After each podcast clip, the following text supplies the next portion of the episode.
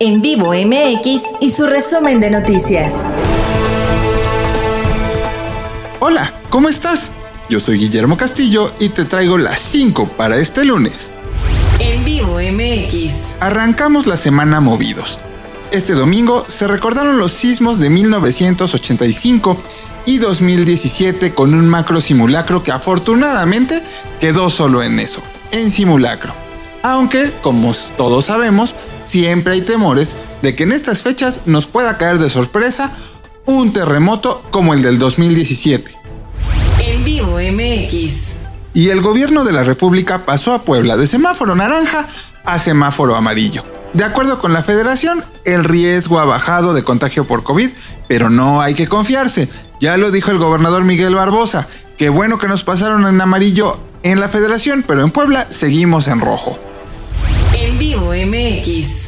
Y este lunes se decide todo. Se lleva a cabo la elección de la nueva rectora o el nuevo rector de la Benemérita Universidad Autónoma de Puebla. El proceso será de forma electrónica y el conteo tendrá su efecto el próximo 4 de octubre, que será cuando el nuevo director o directora de la máxima casa de estudios en Puebla rinda protesta. En vivo MX. Y el que anda muy inquieto es el Popocatépetl. En los últimos días ha tenido explosiones, lanzamientos de material incandescente, pero coincidencia o no, los volcanes andan muy activos en todos lados. Ya tenemos al volcán Tangia en las Islas Canarias en, en España, donde también se entró en fase eruptiva. En vivo MX.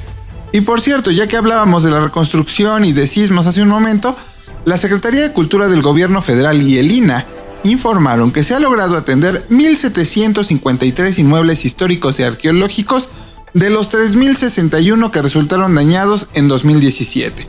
Esto es el equivalente a un 57% del total.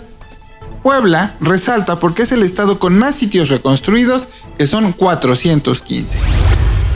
Y con esto llegamos al final de nuestro resumen de noticias. Recuerda seguir este podcast para que no te pierdas ninguno de nuestros episodios. Yo soy Guillermo Castillo y te digo que puedes encontrar más información en nuestras redes sociales. Búscanos como en vivo MX y entra a nuestro portal www.en-enmediovivo.mx. Hasta la próxima.